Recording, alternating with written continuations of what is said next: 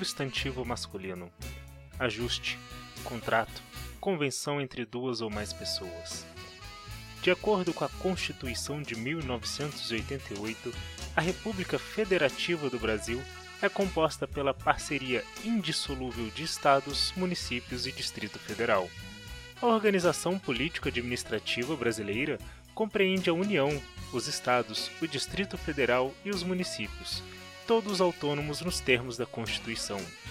O Pacto Federativo é o conjunto de dispositivos constitucionais que configuram a moldura jurídica, as obrigações financeiras, a arrecadação de recurso e os campos de atuação dos entes federados. Bem-vindos ao Pacto.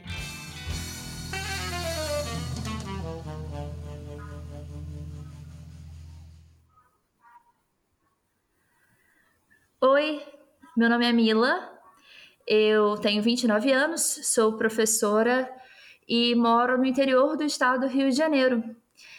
Eu sou cristã, protestante, evangélica, como muitas pessoas dizem, e meu entendimento, minha perspectiva política passa pelo anarquismo. Claro que eu concordo com a maioria, boa parte das pautas da esquerda, e estou muito feliz de participar desse podcast hoje para discutir sobre o nosso querido e tão violado estado do Rio de Janeiro. Boa noite, aqui é o Cedric. Meu nome completo é Cedric Graibin, eu sou professor de Química Orgânica numa Universidade Federal aqui do Rio de Janeiro. Eu moro na zona oeste profunda da cidade, ou como eu gosto de dizer, a zona oeste de verdade, do outro lado da Serra da Grota Funda mais ou menos aí 60, 70 quilômetros do centro da, capi da capital, embora ainda more na capital Rio de Janeiro. Eu também sou cristão, eu diria que mais evangélico do que protestante, e eu não diria que assim, não é que eu me identifique com pautas de esquerda. Eu sempre tento levar em conta a questão com aquelas coisas com as quais Jesus se preocupava, né? que é essencialmente o pobre, o estrangeiro, o faminto, e outros que são revelados na Bíblia, e essas pautas sempre eu acabo vendo mais identificação, ou melhor, muito mais identificação no lado da esquerda do que no lado da direita. Olá, eu sou o Igor Santos, o Flanela Social, e hoje eu apresento o Pacto. O Rio de Janeiro é maravilhoso, uma cidade que vive do que já foi. O retrato de um país que já foi esperança, já teve história e já teve dias de glória. Até mesmo o poder paralelo já teve dias melhores. Comando Vermelho, Terceiro Comando e a ADA já passaram por dias bem melhores. Em busca de um legado, seja ele da Copa, seja ele das Olimpíadas ou até mesmo da democracia, o Rio de Janeiro hoje é uma retratação da distopia que comunga insegurança pessoal, uma polícia violada que reage ao crime e fatos que são contestados até mesmo quando comprovados em cartório. Em meio a tudo isso, um poder central organizado enfrenta a bagunça que se instaura no país. O problema é que esse poder diz ser sobrenatural. E este é o Pacto do Rio de Janeiro. Bem-vindos, muito obrigado, Mila, muito obrigado, Cedric, por terem topado o convite. E vamos falar sobre hoje, o que está acontecendo no Rio de Janeiro, como nós chegamos nessa situação, que vocês que moram nesse estado podem me dizer. Bem, a gente poderia começar falando de petróleo, né? O Rio de Janeiro surfou aí durante alguns anos aí do crescimento econômico do país e o Rio de Janeiro surfou essa onda de crescimento econômico junto, especialmente por causa dos royalties do petróleo. Nós estávamos, por exemplo, aí em 2014, se eu não me engano, o barril de petróleo estava custando mais ou menos 120 dólares o barril. Esse valor despenca de 2014 para 2015 para perto de 30 e alguns dólares o barril e, e boa parte das coisas que estavam sendo feitas no Rio de Janeiro, especialmente, por exemplo, a, os soldados que, da, da, polícia militar que estavam nas unidades de polícia pacificadora, uma série de benefícios que estavam sendo pagos para funcionários e obras públicas geridas pelo governo do estado do Rio de Janeiro, estavam todas vindo desse dinheiro dos royalties do petróleo. E no momento que esse dinheiro secou, o estado secou junto. Então, por exemplo, nós tivemos aí anos muito complicados aí eh, de uh, funcionários públicos do Estado do Rio de Janeiro não receberem seus vencimentos em dia. Se eu não me engano, eu acho que ainda não receberam uh, o 13º salário de 2016, ainda não foi pago na íntegra para todos os funcionários. Né? Só estava recebendo em dia os policiais e os professores da rede de ensino, ensino segundo grau, da parte da educação. Os servidores de outras áreas, incluindo ciência e tecnologia, que é onde também estava vinculado às universidades, como a UERJ, a UENF a UESO, não estavam recebendo em dia. Então, digamos assim, nós tivemos teve muito problema aqui no estado por causa dessas questões. Junto com tudo isso, né, a operação Lava Jato respingou aqui no Rio de Janeiro e com isso nós tivemos uh, vários escândalos e denúncias de corrupção sendo atribuídas ao ex-governador do Rio de Janeiro, Sérgio Cabral, e a vários de, de sua equipe de governo, incluindo vários secretários de governo, como o secretário de Saúde, Sérgio Cortes, o secretário de Planejamento, entre outros, e também alguns políticos da, da Assembleia Legislativa do Estado. Ao ponto tal que hoje, por exemplo, o atual governador, que é o Luiz Fernando Pezão, ele era vice do Cabral durante esse tempo, e ele está governando por meio de uma decisão liminar, porque ele teve o mandato cassado e depois, com uma liminar, ele conseguiu se manter. Né? E aí, então, isso também acabou respingando, de algum modo, na prefeitura, em algumas prefeituras do estado, né, como também na prefeitura do Rio de Janeiro, onde também alguns políticos, como o próprio prefeito, são citados naquela tabela de, doações da Odebrecht. Se eu não me engano, o Eduardo Paes, que vai aparecer de novo aqui no podcast, ele recebe o codinome Nervosinho na tabela, né? né? E além disso também, né, vazaram umas conversas dele, dele dizendo que ele odiava uma cidade litorânea aqui do estado, não me lembro, acho que era Maricá, que ele disse que ele detestava. Aí também deu um problema por causa disso, né? Deu um certo constrangimento. E também nós pegamos aqui, nas, especialmente na cidade do Rio de Janeiro, a ressaca do, das obras né, para a Copa do Mundo e especialmente para as obras da, dos Jogos Olímpicos de 2016. Bom, eu, em relação à cidade onde eu moro, eu moro em Macaé, que é a capital nacional do petróleo. Eu vou voltar ao primeiro assunto que o Cedric falou, que é exatamente a questão petrolífera. E a cidade está sofrendo até o presente momento né, com essa crise. Eu, eu presenciei na pele isso. É, perdi contratos. Uma empresa para a qual eu trabalhava fornecendo aulas de português para estrangeiros no Brasil, ela foi fechada, ela fechou as portas. É, eu fui a última professora mandada embora, mas foram várias pessoas que ficaram sem emprego. a a população flutuante aqui de Macaé caiu drasticamente a ponto de um trajeto para trabalho, por exemplo, no trânsito, em que eu demorava 45 minutos para fazer, eu passei a fazer em 15. É, foi, um, foi assim, uma mudança drástica. E a gente até hoje até hoje está percebendo esses, o efeito disso, né? É, existe um descrédito muito grande hoje por parte de algumas empresas que tem grandes prédios aqui na cidade, né, são muito imponentes. Um exemplo é a Odebrecht, porque uh, antes de, logo que eu mudei para cá, eu percebi que existia assim uma pompa muito grande em torno dessa empresa, em torno de quem era empregado por essa empresa. E eu cheguei a trabalhar lá dando aula, né, de português para para algumas pessoas lá dentro, né, algumas pessoas de cargo bem alto. E a gente notava isso, a gente notava esse olhar assim, como posso dizer, gente, bem orgulhoso, né, sobre o local de trabalho. E essas coisas mudaram muito, né? O meu, o meu olhar sobre isso é um, um pouco mais social e a gente percebe que hoje em dia as pessoas têm meio que vergonha de falar sobre isso, elas têm vergonha de, de entrar nesse assunto e a gente vê nos próprios habitantes da cidade esse sentimento de, poxa, isso tudo que estava acontecendo aqui, a gente não sabia disso. E infelizmente isso se reflete na cidade da pior forma possível.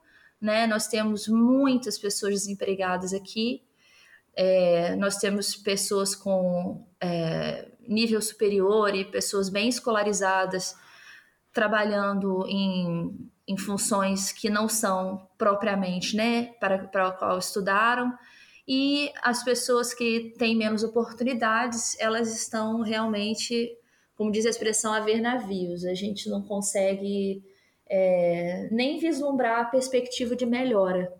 E eu acredito que o que a gente esteja vivendo aqui em Macaé não seja diferente, como muito bem falou o Cedric aí, do restante do estado. É interessante que o ponto principal, na verdade, é sempre a crise econômica, né? Você já tinha uma crise política que se arrastava há muito tempo, você já tinha vários escândalos de corrupção, vários problemas, principalmente sociais, principalmente em relação ao tratamento dado desde as primeiras obras para a Copa, antes de 2013.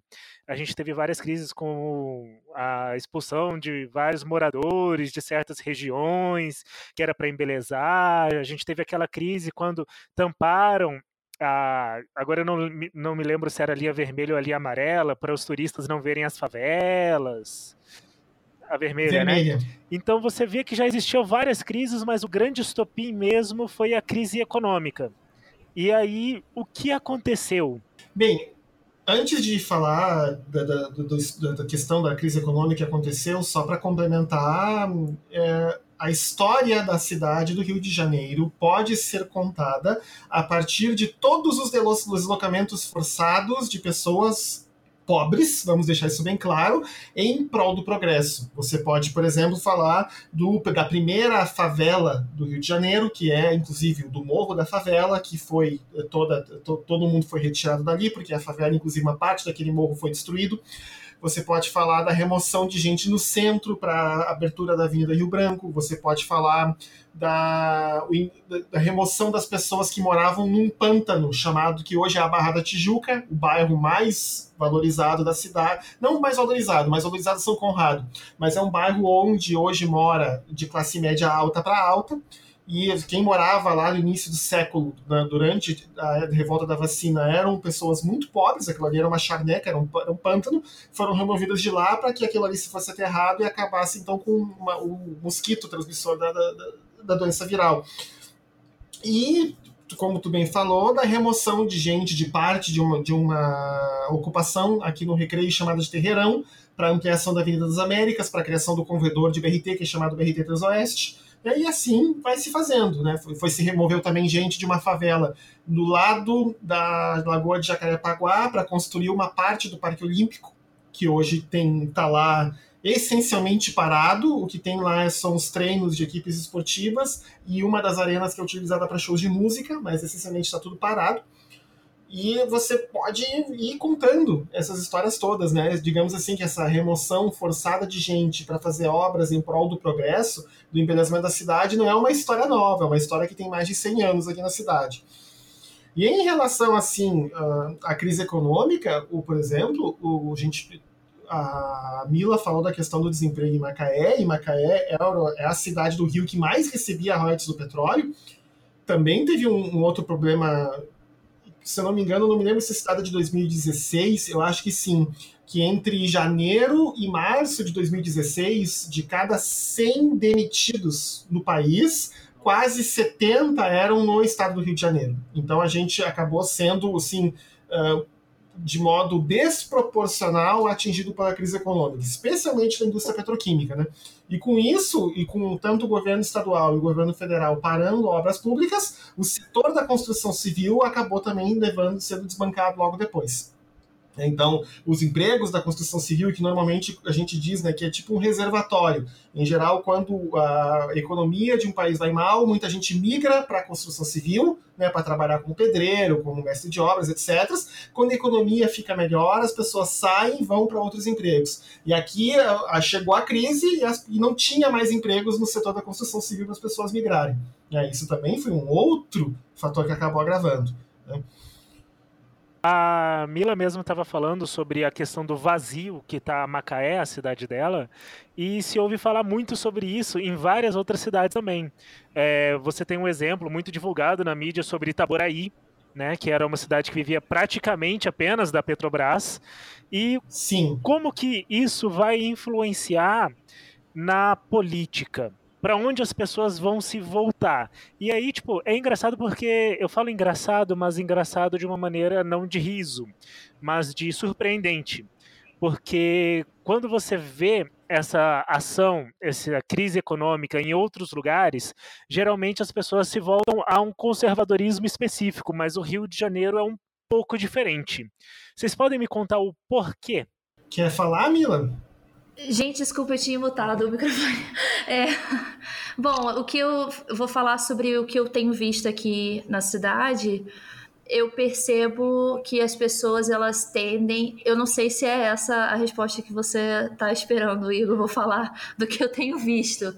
Eu percebo. Eu, pessoalmente, eu tô querendo entender também. Fique é, à vontade. Eu percebo assim que as pessoas têm essa, essa tendência a olhar para o seu próprio umbigo e caminhar em direção aos candidatos que têm posicionamentos favoráveis à sua própria situação. Então, por exemplo, nessa questão da Petrobras, nessa questão do desmantelamento da, da Petrobras, é, eu percebo que eu tenho, tem muitas pessoas no meu convívio, muitos homens, né, que trabalham embarcado, trabalham embarcados, eu percebo que eles têm essa tendência de querer mais investimento externo no país para que volte aquela ideia de várias é, empresas internacionais aqui e gerando a produção e para que eles voltem a ter mais empregos. E é claro que eles são é, muito favoráveis a, a, a privatização nesse sentido, né? Eles querem ter novamente esse tipo de, esse tipo de investimento para exatamente gerar mais emprego gerar mais oportunidade de trabalho. Então, é, é o que eu falei, é como eles olham para o próprio umbigo. Não existe essa preocupação de observar é, a nação como geral. A nação brasileira não, mas é, não, não existe esse, esse, esse cuidado de observar o desdobramento de que isso pode gerar, né? Eu acho isso muito perigoso, eu tenho muito medo desse tipo de pensamento, para ser bem sincera, mas infelizmente é o que eu mais tenho percebido no meu convívio. Aqui na cidade do Rio de Janeiro, uh, aqui na, também na, em volta na, na, região metropolitana, a coisa é um pouco mais, bem mais complicada de explicar. Talvez eu, vou fazer um, uma retrospectiva muito resumida de uma coisa que a gente às vezes esquece, que, por exemplo, várias das pessoas que vão ser mencionadas aqui no podcast, como, por exemplo, uh, César Maia, o Sérgio Cabral, que está preso, né, e os seus discípulos né, o, como o próprio Pezão, o próprio Eduardo Paes e etc., todos eles se originam de um grupo político que estava em torno de Leonel de Moura Brizola nos anos 80. Né? E aí, no final dos anos 80, início dos anos 90, eles acabam migrando para partidos diferentes. Então, por exemplo, o Cabral vai para o PSDB, depois vai para o PMDB, o o César Maia ele vai para o partido que vira, ia virar PFL, hoje é o chamado Democratas. Aí ele acabou levantando um, um subprefeito, que é o Eduardo Paes, que daí trai o César Maia, se junta à turma do Cabral, aí vai para o PMDB. Agora que o Cabral está preso, o Eduardo Paes saiu do PMDB e voltou para os democratas. Né? Então, assim, não é uma coisa muito fácil de se explicar. Então, assim, aqui no Rio de Janeiro, essencialmente, que as pessoas, assim, nós temos um outro fator mais local, que é o fator Crivella, que também está influindo nessas eleições. Por quê? Nas eleições para prefeito, eleições municipais de 2016, no segundo turno, nós tivemos aqui Marcelo Crivella, pelo PRB, e o Marcelo Freixo, pelo PSOL, como foi para o segundo turno aqui nas eleições do município. E o que acabou acontecendo é duas coisas. Primeiro, o não ganhou a eleição. Se a gente pegar abstenções mais brancos e nulos, esse candidato, que seria a soma desses três, foi o candidato mais votado, mais votado do que o próprio Marcelo Crivella. Né? Aí foi o Marcelo Crivella aí com um dos votos válidos primeiro, Marcelo Freixo em segundo, e o Crivella virou prefeito da cidade, só que essencialmente ele se elege por dois fatores, ou melhor, três. Tá? Um fator era o anti-esquerdismo, que nós pegamos aí 2016, auge do impeachment, auge da, da, da, Lava Jato, da indignação popular, então as pessoas não queriam não saber nem o mínimo de qualquer candidato de esquerda. Ao mesmo tempo, nós, a gente viu setores conservadores da Igreja Católica aqui no Rio e também uh, boa parte das igrejas evangélicas da cidade se juntando ou apoiando o Crivella, usando as razões N, por exemplo, Marcelo Freixo vai legalizar as drogas na cidade, Marcelo Freixo vai legalizar o aborto no município, uh, Marcelo Freixo é contra o Estado de Israel, essa eu ouvi pessoalmente, então, assim, é uma coisa... É, é exatamente, né, porque é aquela questão, porque o, o pessoal, ele é crítico, né, do tratamento que o Estado de Israel dá aos palestinos. E para alguns evangélicos, isso essencialmente é um no-no, é né, uma linha que não se cruza porque especialmente quem uh, subscreve para aquela corrente de teologia sistemática chamada de dispensacionalismo, uh, assim, essencialmente, se você é dispensacionalista, você tem que estar do lado de Israel, porque senão as profecias não vão se cumprir, Jesus não vai voltar, não vai ter segundo templo, etc, etc, etc. E aí você junta ao mesmo tempo, é, você junta ao mesmo tempo aí o, o conservadorismo de parte da Igreja Católica, que detesta qualquer partido de esquerda, né? eles todos se juntaram para fazer o Crivella ser eleito. Né? Uma outra coisa que eu vou falar apenas de modo curioso que eu não tenho provas e eu também não vou dizer que isso aconteceu ou não, mas também uma coisa que foi curiosa foi o apoio voluntário e não condicional de Carminha Jerominho a, a Crivella como prefeito. Lembrando que Carminha Jerominha ela é filha de um miliciano chamado Jerominho, e, de, e é sobrinha de outro miliciano chamado Pantalino. Ambos estão presos desde a CPI das milícias, que foi presidida pelo deputado estadual Marcelo Freixo em, acho que foi 2008, 2009. Né? Então, assim, esse apoio voluntário né, de Carminha, Jerominha, etc., também pode ser, a gente pode observar que ele é motivado exatamente como um motivo de desforra. Ah, porque Marcelo Freixo levou à prisão dos pai, do pai e, da, e do tio, então ela queria né, tentar dar o troco, etc. Né? Uma coisa que é engraçada né, nessa questão é que a Igreja Universal quem conhece a Igreja Universal por dentro sabe, a Igreja Universal não gosta dos católicos. Eles não gostam tanto dos católicos que o principal templo da Igreja Universal ele fica na numa avenida aqui da, da zona norte da cidade que tem o nome de um cardeal católico. Tá? Eu não me lembro agora se é o, se é o não é o Vicente Scherer, é um outro nome que é um aqui bem famoso da cidade. Eles não dizem o nome da rua, eles dizem Antiga Avenida Suburbana, que é o nome antigo da rua. Eles, quando falam do endereço do templo, eles se recusam a falar o nome do, do religioso católico que agora dá nome para a rua aqui. Né? E o pessoal que dos evangélicos, eu também fiquei surpreso com o apoio, certo. porque essencialmente fala aí. Pra te falar, fala. achei aqui, Avenida Dom Helder Câmara, antiga suburbana. Isso, Dom Helder Câmara. Isso, então, eles não falam Avenida Dom Helder Câmara, eles falam antiga Avenida Suburbana. Vai pegar qualquer propaganda da Universal aqui na cidade e é assim que eles falam o endereço. Eles se recusam. Até na Wikipédia tá assim. Isso, eles se recusam a falar o nome dele ao vivo na, na TV. E, ao mesmo tempo, quem conhece do, do, do, ponto de vista evangélico, protestante, sabe que a Igreja Universal ela não quer as, ter a mínima ideia de trabalhar junto com outras igrejas. Eles não fazem nenhuma questão ecumênica, não fazem nenhuma questão junto com outras denominações. Eles normalmente eles atuam sozinhos ou é atuam com eles no comando. Eles não gostam de trabalhar em cooperação com nenhuma outra igreja. Mas bem, né? É porque é porque só eles vão para o céu. Desculpa. Ah, pois é. Eu imaginei que seria uma coisa desse tipo, né? é. Tem, então, assim, uh, por causa dessas questões, acabou se elegendo o, o, né, ou seja, uma mistura de anti-esquerdismo com indignação popular, com apoio evangélico maciço uh, na cidade, levou o Crivella a ser prefeito. Só que o prefeito Crivella está se revelando desde então uma grande decepção tanto em parte por ele não estar tá fazendo nada pela cidade, essa é, é, é a opinião que você pega das pessoas na rua, como também aí alguns né, escândalos que ele foi pego, por exemplo, numa reunião com pastores, prometendo passar para irmãos que das igrejas que precisam de cirurgia de catarata, ele prometeu passar esses irmãos na frente da fila. Não, vocês ó, falem com a Márcia, que é uma das secretárias lá da prefeitura, que a Márcia ajuda, arranja tudo para vocês serem atendidos com prioridade. Né? E então, essa por causa dessa declaração, tentaram fazer um, o impeachment dele, não conseguiram fazer, É, então, assim, a opinião da população ficou bem complicada em relação ao revela isso. O que a gente está observando é a consequência nas pesquisas, né? Eduardo Paes, que era ex-prefeito do Rio, agora está ali né, em empate técnico com o Romário, né? Que é o outro candidato para governador. Né?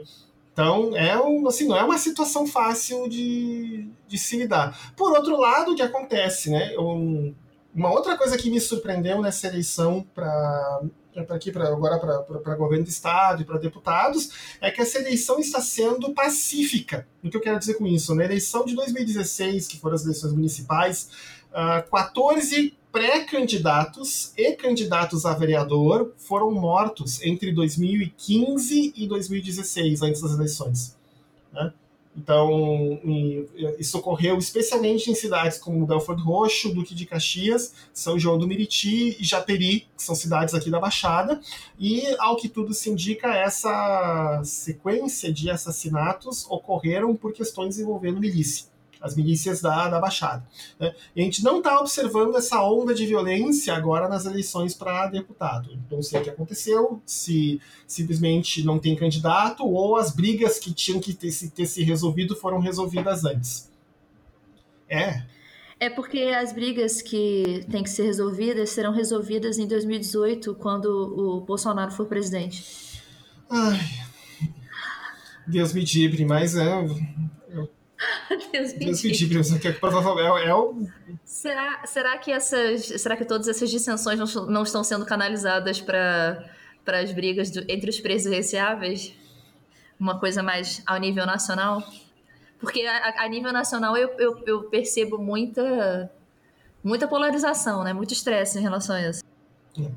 Assim, o, o que eu sei não é do Rio, mas é lá do Espírito Santo, né? Que quando ocorreu aquela greve de policiais no Espírito Santo, depois se revelou que eram políticos uh, que eram apoiadores do Bolsonaro que estavam instigando os policiais a fazer esse movimento grevista. Né? Então, eu não sei se alguma coisa desse tipo está acontecendo aqui, até porque o Rio de Janeiro está há mais de seis meses agora sob intervenção militar né? E essa intervenção militar uh, essencialmente não não está, digamos assim, não está dando efeitos práticos. Né? Então, talvez eu não sei como é que a coisa ficou por causa dessa intervenção militar aqui na cidade. Então, eu não sei se há algum reflexo dessas questões a nível nacional. Talvez a gente tenha visto o contrário, porque, por exemplo, aqui não no Rio, mas no Espírito Santo, aquela greve de policiais que ocorreu há algum tempo atrás, depois se revelou que ocorreu uma troca de mensagens entre apoiadores do Bolsonaro no Espírito Santo e os policiais e que eles estavam meio que instigando essa greve na esperança de que aí quando chamasse os militares a população fosse então aprovar a, o militarismo, a militarização do Estado. Né? Mas isso não aconteceu aqui no Rio, até porque no Rio nós tivemos, uh, nós estamos, na verdade, não tivemos, estamos há seis meses uh, em sob intervenção militar na área da segurança e assim não houve mudanças em termos assim de indicadores de segurança na cidade. Alguns crimes diminuíram, mas outros crimes aumentaram. As operações são diárias e mas a sensação de segurança na cidade não mudou nem um pouquinho. inclusive, né, aqui na zona oeste não está tendo intervenção militar. O que está tendo intervenção militar essencialmente são nas comunidades da zona norte, não aqui na, na zona oeste. É, aí você percebe que é exatamente é um ataque muito mais à, à, questão democrática, né? É um ataque à democracia mesmo que a gente percebe no, no estado do Rio, porque é totalmente seletiva essa, essa intervenção, entre aspas. É, eu estava lendo na revista Piauí uma entrevista que fizeram ao, ao general responsável e, e ele estava falando que, a princípio, ele discordava, porque em outra, outra intervenção que foi feita, apesar deles terem ficado meses na comunidade, duas semanas após a retirada dos, dos militares, a situação anterior da comunidade foi restabelecida. Então, eles mesmos reconhecem que a atuação deles não faz diferença. Estou colocando em palavras bem, bem toscas aqui para ser o mais direta possível. Acredito que nesse tema da violência a gente precisa também falar um pouco sobre o caso que enfim, gerou uma comoção nacional, que foi o caso da, da Marielle. E, infelizmente, não existe ainda nenhum posicionamento oficial em relação a quem definitivamente ordenou a, o assassinato. E, inclusive, eles já deixaram bem claro que essa dificuldade de chegar a, a nomes e a um resultado oficial se deve exatamente de ter sido é, percebido e comprovado o envolvimento de autoridades, né, no, no caso dela. Mais grave ainda, em se tratando de um representante, né, porque a questão não é simplesmente o ato de encerrar com a vida de alguém, mas de você impedir até mesmo uma participação política a uma parte da sociedade, é um atentado contra a democracia, de fato. E mesmo assim, esses parlamentares, estes secretários, essas pessoas continuarem em seus cargos. É, é uma coisa meio complicada. Eu acho que aqui no Rio de Janeiro a gente já tem há anos uma versão do, abre aspas, com o Supremo, com tudo, fecha aspas, né, do nosso grande sábio republicano nacional, Romero Jucá. Porque essencialmente é isso que tem acontecido. Né? Por exemplo, o próprio governador está governando sob júdice, ele está governando por liminar, nós temos um candidato a governador também concorrendo subjúdice, que é o Antônio Garotinho, que mesmo condenado em segunda instância, ele foi liberado para concorrer para governador. É, e nós temos, por exemplo, também uma outra questão que também vale a pena mencionar, que menos de dois anos das eleições municipais, nós temos uma série de prefeituras aqui na região metropolitana e no Rio de, e na, no interior do estado do Rio de Janeiro, que já teve que ocorrer novas eleições porque os, os, os prefeitos que foram empossados já foram cassados. Por exemplo, aconteceu isso em, se não me engano, em Teresópolis, aconteceu em outra cidade aqui da Baixada, aconteceu isso também em Rio das Ostras, se não me engano, tá? porque tiveram que ter novas eleições porque os prefeitos eleitos foram cassados. Né? E uma questão, né, também, além de tudo isso, uma coisa que também fica bem, assim, a gente não consegue entender como, se é uma mistura de cara de pau, certeza de impunidade ou não, você tem ainda ah, os grandes políticos aqui do Rio de Janeiro tentando, digamos assim, garantir as suas dinastias políticas na, na Assembleia Legislativa, na Câmara dos Deputados e também na Assembleia Legislativa do Estado. Você tem, por exemplo, o filho do, do Cabral está concorrendo, você tem o filho do Pitiani concorrendo, você tem uh, o filho do, do César Maia concorrendo. Né, o César Maia está concorrendo, o filho dele está concorrendo. Você tem uh, o, o cara que era para ser o substituto do Eduardo Paes aqui na prefeitura, que é o Pedro Paulo, está concorrendo também para. Não é filho, mas pode-se dizer que é filho político dele, está concorrendo para deputado federal também. Né? A filha do Eduardo Cunha. Isso, a filha do Eduardo Cunha, que está concorrendo com a bênção do bispo primaz da Assembleia de Deus Ministério de Madureira. Inclusive, ele gravou vídeo dando apoio para ela. Né? Acho que é Daniele Cunha o nome dela. Né? E assim vai. Né? E você tem um monte de gente tentando manter né, o, sua, o seu feudo político aqui no Estado. Eu queria, Cedric, Mila, vocês comentaram muitas coisas interessantes e eu queria pensar para reunir isso tudo numa conversa para a gente já ir para o Senado. É impressionante porque eu até fiz uma pesquisa antes da gente começar a gravar e o Rio de Janeiro é só a 19 cidade em percentual de evangélicos. No Rio de Janeiro são 23,05%, aproximadamente 1,4 milhões de pessoas. Só que da maior parte dos nomes que foram citados, você tem Garotinho, você tem Crivella, você tem Cunha, você tem várias pessoas ligadas direta ou indiretamente a igrejas evangélicas no estado. Como que isso vai se dar e por que os evangélicos, sendo metade do número de católicos, conseguiram tanto poder político por aí? Acho que dá para falar o contrário. Né? Responder a segunda pergunta primeiro, usando uma expressão de três palavras: voto de cajado. Né? Os católicos não fazem muito voto. Quando fazem, fazem, fazem de modo um pouco mais genérico. Ah, não vote num candidato assim, não vote num candidato assado, mas não dizem nomes. Já nas igrejas evangélicas, em geral, é muito comum você ver candidato subir no púlpito e o pastor do lado dizer: ó, este é o nosso candidato para tal coisa. Você tem, por exemplo, uh, o próprio Assembleia de Deus Ministério de Madureira, eles fizeram o Eduardo Cunha, ele foi em todas as é, grandes. Eu, ia, eu ia citar é. exatamente esse caso, porque foi. Foi ultrajante. Ele foi em todas as grandes assembleias do, do Estado, inclusive na daqui de Campo Grande. Tá? E foi, subiu no púlpito, não nos cultos públicos, aqueles que são os cultos de domingo, mas geralmente foi, era em culto de obreiro, nos cultos que são feitos nas terças, quartas, quintas-feiras. Aí vai depender de cada congregação. congregação. Um, você tem, por exemplo, um, o apóstolo Ezequiel Teixeira, que também é deputado federal, né? ele é o da igreja do Projeto Vida Nova, também conhecida como a igreja que tem cara de leão. Né? Ele também né, fez campanha desse jeito, né? Afinal, e, assim, nem, ele nem precisa fazer voto de cajado, porque ele é o líder da igreja, então, né? Então ele não precisa. Uh, ele não precisa subir no púlpito do lado de um pastor com o pastor indicar ele, ele pode se auto-indicar, né? Não precisa dessa questão. Você tem, uh, além desses, na outra eleição, o R.R. Soares, aqui pelo Rio, tentou botar os dois filhos, um como deputado federal e outro como deputado estadual.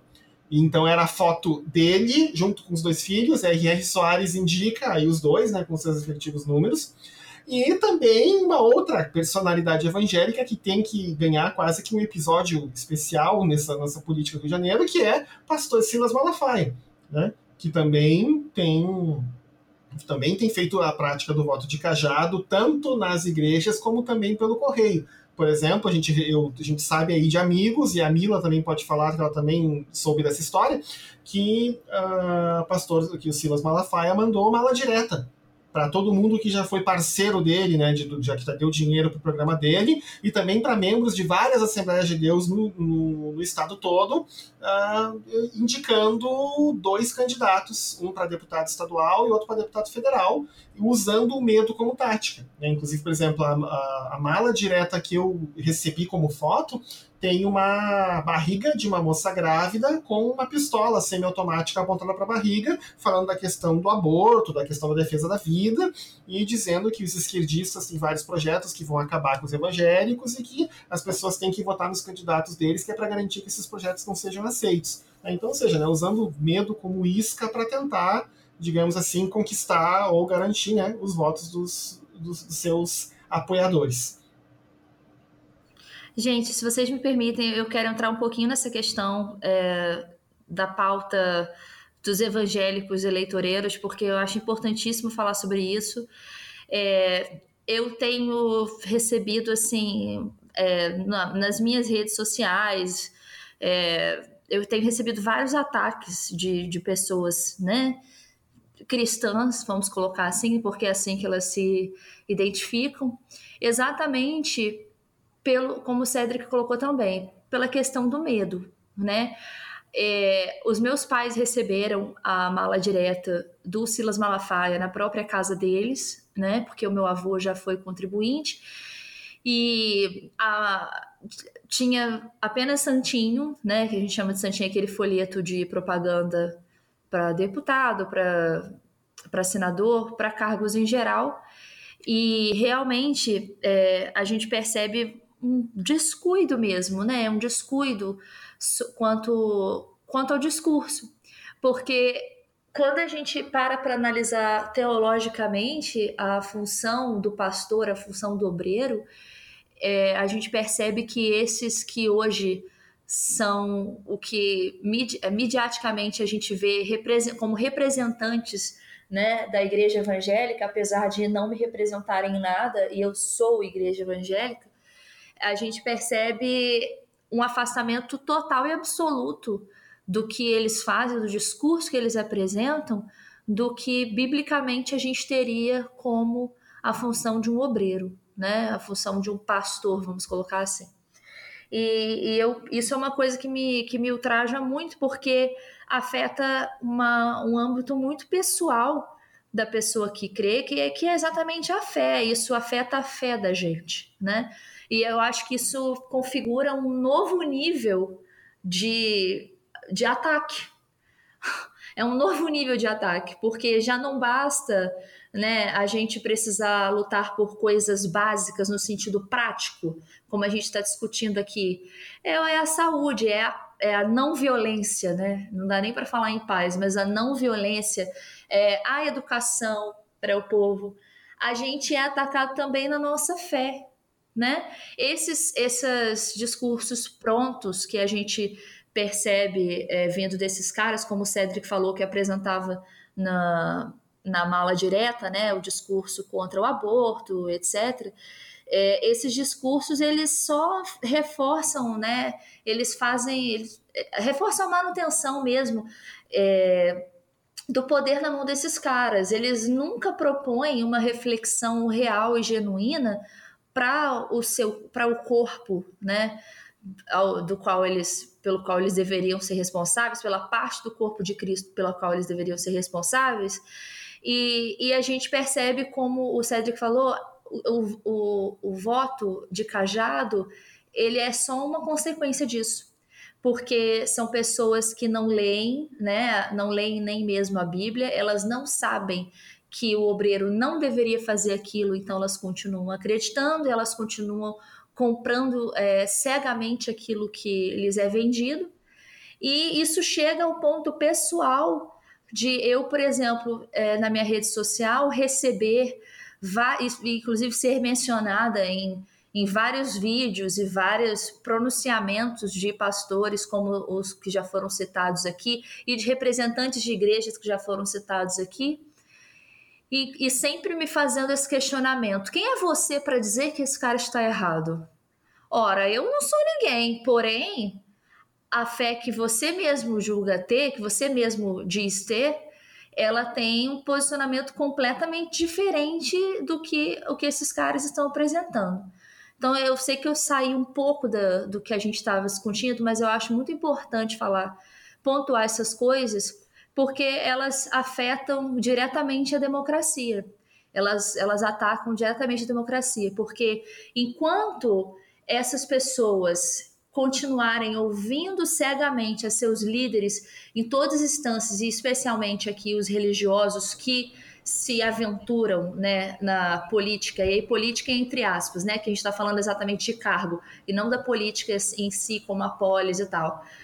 Se essas pessoas continuam dando aval total e absoluto, né, elas vão continuar sem saber o que elas estão fazendo, sem saber a gravidade do lamaçal em que elas estão atoladas, e a gente não tem perspectiva. Me permita, Mila, discordar parcialmente de você. Eu acho que, pelo contrário, Vai você não fugiu do assunto. Você trouxe o fundamento do assunto que a gente está discutindo aqui. Porque é exatamente essa conexão entre a pessoa que está no púlpito e não necessariamente o pastor. Muitas pessoas falam sobre ah, o pastor e tal. Não, a gente vê essa movimentação com qualquer outra pessoa que chega ao púlpito, né? Apesar da gente ter uma noção de que ah, o palco não é sagrado, o templo não é mais sagrado se tem muito respeito pelo que é falado no microfone, naquele degrauzinho ali de cima, tal, e tudo aquilo é tratado necessariamente como verdade. E é muito impressionante é, quando você para para pensar que aquilo não foi feito à surdina. É um dos livros mais interessantes que eu já li na minha vida, que eu estou lendo atualmente, se chama Plano de Poder. Vocês já ouviram falar, né? Já.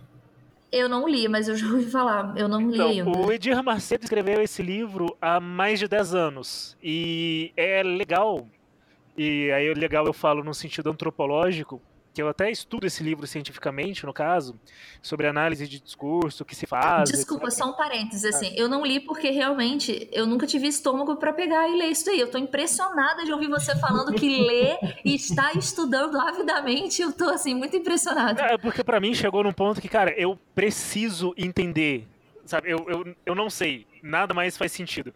E é como as peças se encaixam com o passar dos anos e aquilo que você pegava, tipo, em 2000, 2005, que parecia extremamente bizarro, foi se desenhando através de articulações, tanto políticas quanto sociais, até mesmo de projetos sociais, de você incluir pessoas na igreja, incluir pessoas através de ação social, e como que até mesmo governos de esquerda atrapalharam essa inclusão de pessoas na igreja, porque as pessoas não precisavam mais mendigar por comida, porque elas tinham o Bolsa Família, não precisavam do pastor, não precisavam de um auxílio, então elas não precisavam estar frequentando a igreja para conseguir comer.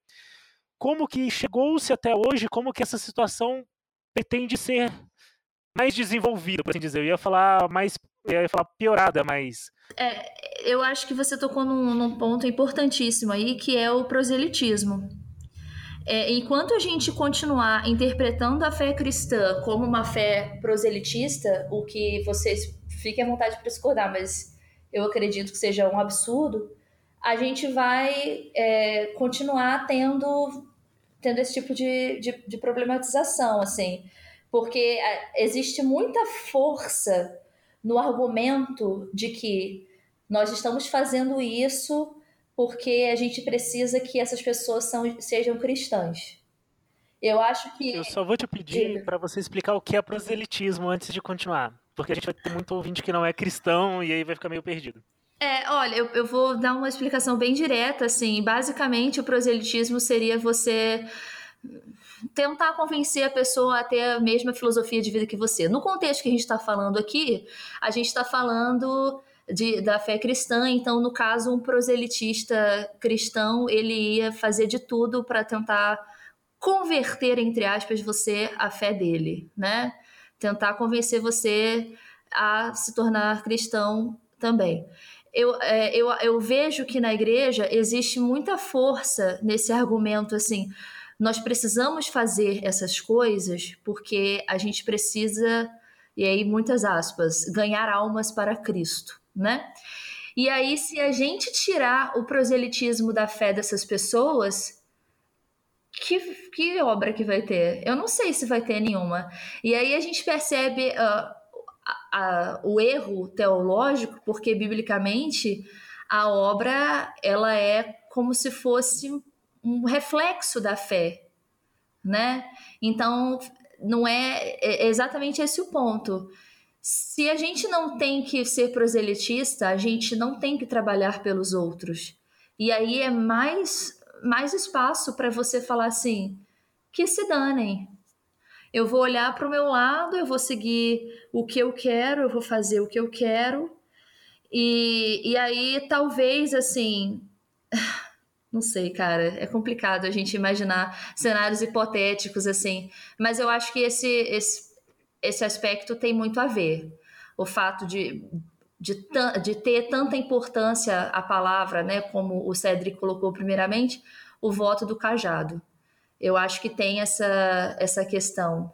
Se a gente não tivesse que ser proselitista, talvez a gente teria um pensamento é, mais neutro em relação a essas questões sociais e mais importante, mais do que neutro, a gente teria um pensamento muito mais crítico em relação às questões sociais, né? Porque a gente precisa é, a gente precisa de melhorias, a gente precisa que as pessoas da comunidade tenham paz, possam viver tranquilamente, como diz a música, na favela onde nasceram, não porque, é, porque elas têm que fazer parte da nossa igreja ou porque elas têm que entregar o dízimo aqui na nossa igreja, mas simplesmente porque elas são seres humanos. Talvez isso possa estar associado, talvez não. Uma coisa que eu estava aqui, enquanto a Mila estava falando, que, que, que me vem à cabeça, que é uma outra questão que essa, como a Mila falou, né, do, né, de conquistar, né, o, ganhar almas, né, de conquistar o Brasil para Cristo, que é a questão que é a postura que muitas igrejas evangélicas têm, que é uma postura meio militarística. Ou seja, que a questão é a seguinte: nós temos que conquistar a nação, porque Deus só vai abençoar a nação quando todo mundo for evangélico, né? Eu uso inclusive aquele versículo bíblico, né? Feliz a nação cujo Deus é o Senhor, né? Para justificar isso. E em algum momento aí dos, dos anos 90 para frente, várias, várias lideranças evangélicas entenderam que isso só seria possível conquistando Brasília para Cristo, né, colocando né, vários deputados e senadores evangélicos no, naquelas estruturas de poder.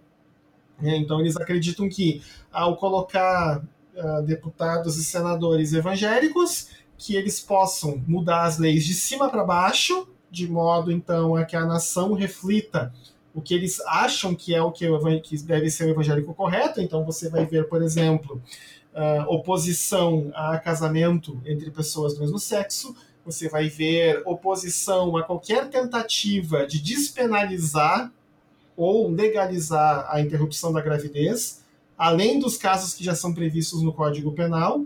Inclusive, alguns da bancada evangélica são contra qualquer tipo de interrupção da, da gravidez, inclusive em casos de estupro. Só eles só não têm coragem de falar isso em voz muito alta, porque eles sabem que se eles falarem isso muito alto, eles vão perder mais votos do que ganhar.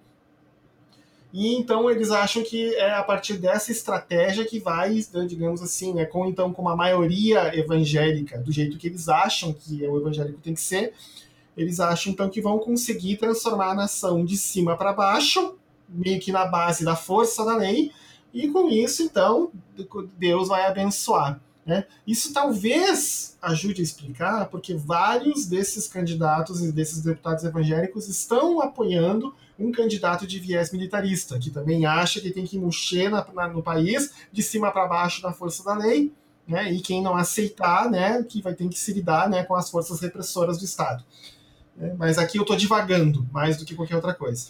É, não, eu só ia fazer um comentário em relação ao que o Cedric falou sobre como é contraditório a gente perceber que a bancada da Bíblia ela é a bancada entremeada na, né, a gente chama de BBB, né? O a boi, a Bíblia e a bala. Elas estão assim super entremeadas e e eles se valem basicamente de uma interpretação extremamente fundamentalista da Bíblia para fazer uma, uma parada dessas.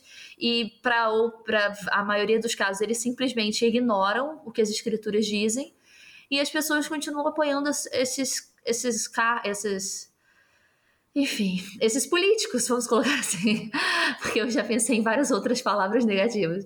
É, cegamente, eu, é, é muito lamentável o que a gente está vivendo em relação a isso fechando um pouquinho desse tema para a gente partir para uma análise agora de fato da eleição legislativa, que você pega e existe uma tendência, aproveitando a divagação do Cédric, os comentários da Mila, que vão ajudar a gente a chegar lá, sobre como se busca manter o poder, chegar ao poder no caso, né, mantendo que já se tem o poder social que se tem e alcançar um poder político para então, transformar o Brasil em uma nação cristã, ao mesmo tempo com um pensamento conservador, reacionário econômico, porque aí você vai converter as pessoas pela necessidade.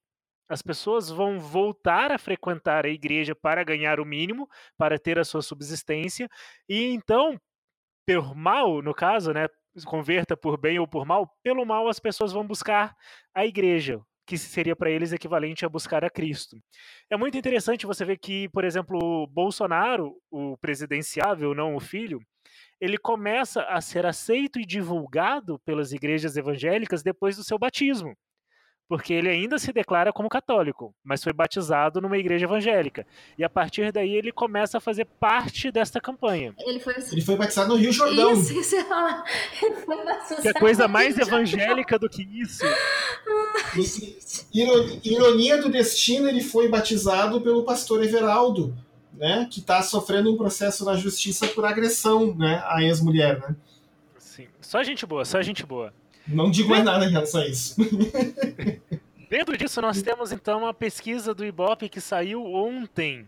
Nós temos, ontem porque a gente já passou da meia-noite, nós temos em primeiro lugar disparado, só que com um pouquinho de distância entre o segundo colocado, Flávio Bolsonaro. Com certeza. É impressionante que o Flávio ele não tem nem se concentrado na sua própria campanha, né? Ah, ele já tem os votos automaticamente do público. Depois dele vem César Maia, com 24%, e Lindbergh em terceiro com 21%. A partir daí você tem um grande abismo. Vem Chico Alencar, do PSOL, com 12%, Miro Teixeira com 11%, Harold Oliveira, que eu nunca ouvi falar, se alguém conhecer, puder falar mais tarde sobre ele, com 8%. Eu posso. E por fim vem o pastor Everaldo com 7%. Este mesmo pastor Everaldo. Por favor, senhores, é... gostaria de saber, Mila, é o que você acha, Cédric, o que você acha sobre a campanha que Flávio Bolsonaro tem feito e se ela condiz com esses 26% da pesquisa.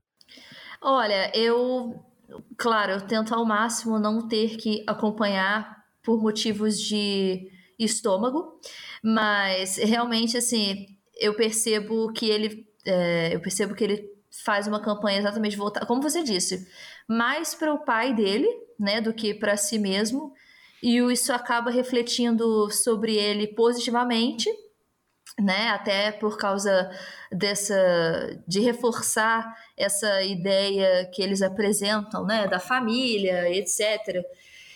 E, e eu percebo muito essa questão da religião, né? Eles, eles falam muito. Você, você falou super bem aí sobre a associação, o Cedric também, a associação do pensamento de que a nação que é feliz, né? Porque Deus é o Senhor, a associação disso ao fato de os políticos, os autoridade, as autoridades dessa nação serem serem cristãos. Então ele está sempre reforçando muito o, o discurso religioso, né? É, inclusive, eu, eu abri aqui para falar para vocês o, o Flávio Bolsonaro, há duas horas atrás, ele tuitou, bom, a sua equipe, né? Ele tuitou assim, ele retuitou com um comentário né, o pai dele, o, o, Jair Bolsonaro, escreveu: tentaram nos tirar da disputa na covardia, mas o esforço de cada um mesmo no momento mais crítico, só nos ergue ainda mais. Estamos mostrando que é possível vencer sem vender a alma, sem mentiras. Ele está se referindo, é claro, ao ataque que ele sofreu a facada. E o Flávio, ele retuitou, comentando o que o pai tuitou, ele escreveu: tentaram destruir nossa família, mas a única coisa que conseguiram foi nos fortalecer. O capitão tá voltando. Obrigado, meu Deus. E isso, esse tweet ele resume toda o que é, o que é a campanha do Flávio Bolsonaro. Ele ele for, ele está sempre reincidindo nessa ideia do discurso religioso para realmente é, ganhar o eleitor cristão, né? Ele fala do, ele fala é, assim, tentaram destruir nossa família. Então é como se é como se fosse uma campanha só, na verdade. Você não consegue distinguir aonde que termina a campanha do Jair é, Messias Bolsonaro e começa a campanha do Flávio Bolsonaro. Você não, não tem essa distinção. É como se eles estivessem fazendo uma campanha só. E, e nisso ele está se fortalecendo grandemente, porque o pai dele está em primeiro lugar nas pesquisas, né, para presidente no, no país é, ele sempre faz ele sempre faz menções desse assunto da família e ele, ele também tem essa assim como o, o, pai apresenta, né? Ele fica assim, ah, isso não é, isso é mentira, é fake news. Ele tem muito também esse discurso da, da, da fake news, de falar que tudo é fake news, de forma que, assim como o eleitorado é, do Jair desacredita qualquer informação mediática, inclusive aquelas que têm o seu mérito em ser, é, ser cridas, o Flávio ele faz as mesmas coisas e, e ele ele sempre se mostra assim muito é como gente é como se a campanha fosse pessoal é tudo pessoal, tudo é levado para o lado pessoal. Não tem uma, uma distinção entre esse aqui, esse aqui sou eu, é, essa aqui é a minha pessoa, eu sou um pai, eu sou um esposo. Não, eu sou tudo junto. Então, é, quando alguém faz, assim, quando eles vão apresentar alguma notícia falsa, né, essa coisa fake news, eles, o nível de drama apresentado é como se fosse assim um ataque à pessoa deles, né? Sendo que não é isso. Por exemplo, é, vou falar de, um, de um, uma questão pessoal. Em todo o país, as mulheres estão organizando manifestações, né? Mulheres contra o Bolsonaro. Aqui em Macaé vai ser no dia 29 e eu vou participar. Eu faço, é, eu faço parte do grupo que está organizando essa manifestação e quando eu falei é, publicamente nas minhas redes sociais que, de que eu vou participar dessa manifestação, eu recebi muitos, muitos questionamentos de pessoas cristãs em relação ao fato de por que, que você é contra uma pessoa, por que, que você é contra o Bolsonaro. Gente, quando a gente fala que a gente é contra o Bolsonaro, tanto o filho, tanto os filhos quanto o pai, a gente não está falando que nós somos contra eles pessoalmente. Eu espero de todo o meu coração que o Jair se recupere o mais prontamente possível. Né? Eu espero que o Flávio nunca tenha um ataque da natureza que o pai sofreu. Eu espero que, pelo contrário, ele siga feliz em sua crença e em suas maluquices, às quais todos temos direito, né, com a sua família. A gente, quando a gente fala que a gente é contra, a gente é contra essas pessoas no poder. Então, é, não dá para acreditar nesses caras quando eles falam que aquilo ali é tudo pessoal. Não é pessoal, gente. Né? A gente precisa separar bem essas coisas. E isso é uma coisa que eles fazem com maestria. O Flávio faz isso com maestria. Ele dá, ele dá um toque extremamente pessoal e isso é uma coisa que atrai muito o eleitor. Acredito que esse, esses, esses aspectos possam estar relacionados a, ao possível sucesso dele aí. É, Cedric, antes de você falar rapidinho, eu queria só é, entrar nessa, nessa discussão, porque se você entrar no site do Flávio Bolsonaro, não sei por que você faria isso, mas estamos aí. É, você tem um banner lá em cima, aquele banner principal, que tem escrito Jair Bolsonaro, presidente, vice-general Mourão, e do lado tipo, à direita, você tem a campanha dele para senador. Aí você tem, tipo, no menu lateral, cadastre-se, comunicados, fotos e blog da família Bolsonaro. Depois aparece primeiro o pai e depois ele. E aí vem os irmãos. Ou seja, sempre essa presença do pai como mais importante do que ele mesmo.